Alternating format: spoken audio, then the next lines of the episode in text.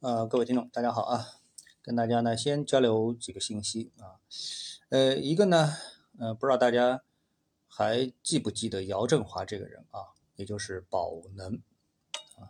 那么关于他的这个新闻啊，最近好像有，好像没有，因为我也没有看到是新闻，因为我看到的是其他的信息渠道啊。最近宝能不行了啊。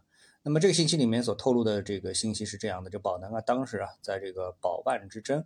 以及包括其他的资本市场的运作当中呢，据说是挣了三百个亿人民币啊，应该说挺多钱了。但是之后呢，他介入了这个造车、造车啊，然后还有其他的一些项目，包括农业等等，非常多的项目啊。那么结论是，几乎或者说真的是一个项目都不挣钱，一直在赔钱。那养了这么多人，招了这么多员工，那么一直到呢，这工资都发不出啊，那么影响了这个地方政府。啊，那么终于呢出现了这么曝光的一个行为。总之啊，宝能现在不行了啊。那么有兴趣的也可以这个自己去查一下这方面的消息。那么有人是这么总结的啊，呃，也就是说，似乎是这个宝能啊，也就姚振华他的可能下属说的吧。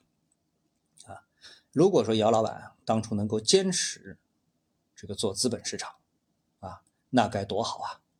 啊，也就是说，一个人啊，他的能力是有边界的啊！如果说你在一个自己能力范围内的地方坚持去做，可能，呃，你的这个长线的这个结局过程不会太差啊。不熟不做，嗯，这也是一个非常典型的案例吧。啊，好，那么这是呃一个事情。另外一个呢，最近我们看到网上这个提的最多的就是关于呃房地产市场的信息啊，最新的政策。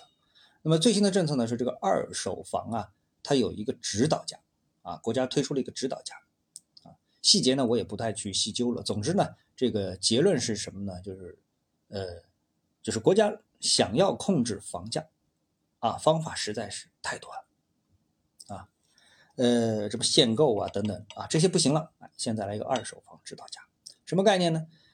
呃，结果就是假设你现在啊去买这个二手房。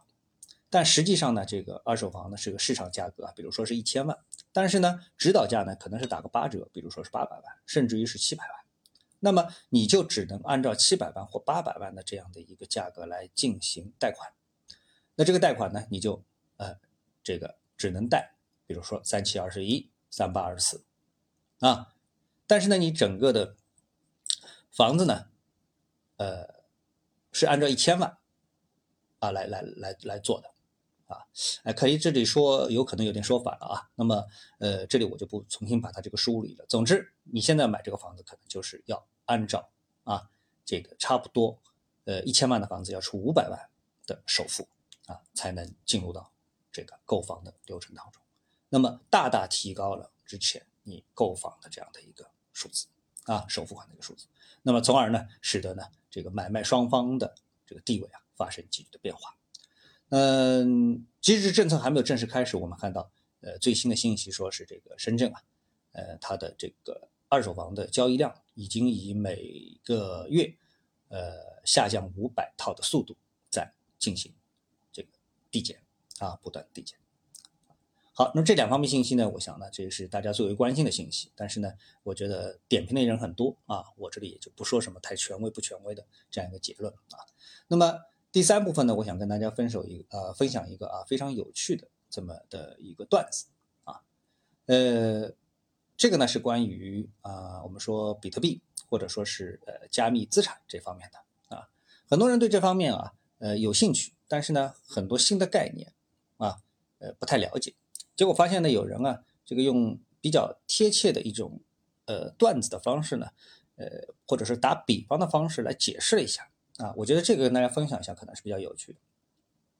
关心币圈的这个呃投资者呢，可能会发现啊，在这个币圈里面啊，它现在有一个叫 DeFi 这个挖矿这么一个事情啊，DeFi 啊，挖矿什么意思呢？是叫去中心化金融。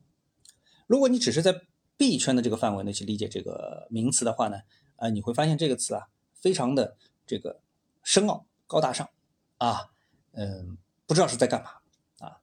但呢，呃，其实呢，呃，如果说啊，你把它是呃推理到我们在做股票投资，在做债券和基金啊，用钱生钱啊，就是用钱生钱，那这你就不难理解了。也就是在币圈里面，你用币生币啊，在我们的这个线下当中用钱生钱，这其实就是一个概念啊，就是一个概念。只不过呢，这个去中心化金融它是用币生币，在过去啊，呃，接触的比较少啊，呃，大家还没发现啊，所以呢就非常的新鲜，而且刚推出的时候，它的收益率非常高啊，甚至有百分之几千、几百这个收益率，哎，都不稀奇啊。当然这都不长久啊，从这个现实情况来说都不太长久啊。但是呢，这个呢就是一个在币圈非常啊，大家已经是比较熟悉的啊，但是对于出了圈的人不清楚的一个东西，叫 DEFI。去中心化金融啊，其实呢就是类似于投资股票、债券和基金啊。如果说你接触币圈了，看到这词就不要生出了啊，就不要这个这个害怕，就这么个事情。那么很多人呢，这个不会去中化、去中心化金融，也就是 DeFi 啊，呃，然后呢就直接买了各种属性的 NFT 啊，这就又出了一个新词啊，就是这币圈里面啊，除了一个去中心化金融的 DeFi 之外呢，这个 NFT 呢也是一个非常时髦的概念。所以进了币圈，你会觉得这个概念非常的时髦，难以理解，高大上啊，深奥。但实际上呢，哎，这个如果是你觉得，哎，在我们现实生活当中，其实就是什么？哎，买一套房子，有位置、有学区等属性，好，那你就理解了。NFT 啊，其实就是这么个玩意儿啊。你可以投资，比如说邮票啊，以前我们说投资邮票啊，或者投资房地产，其实就是类似于 NFT 啊，投资这个艺术品，就是这么一个概念啊，就是这么概念。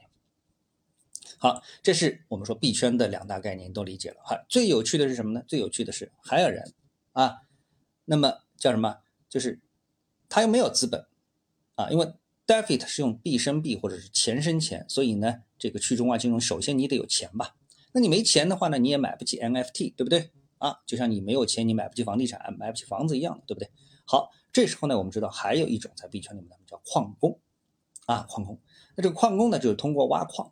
啊，积少成多啊！当然，你买矿机可能是也要需要钱啊。但是呢，还有一种挖矿呢，就是有两种挖矿方式。一种挖矿方式啊，这个基本上就是连这个钱都不要啊，你就能在挖了啊。但没关系，我们总之这是有挖矿以及矿工的概念。这个在我们现实社会当中对对应的是什么职业呢？哎，就是我们知道的九九六啊，零零七啊，就是这样。所以就叫肉身。即是算力，用肉身挖矿啊，肉身作为算力，你在那里挖比特币啊。其实呢，你一直在挖，我们挖的是什么呢？挖的就是数字人民币啊，是不是这么回事情呢？啊，好，今天呢，我们就跟大家分享一下这样一个东西，希望呢，对你理解我们的这个普通的金融，呃，和这个币圈的金融呢有所帮助。好。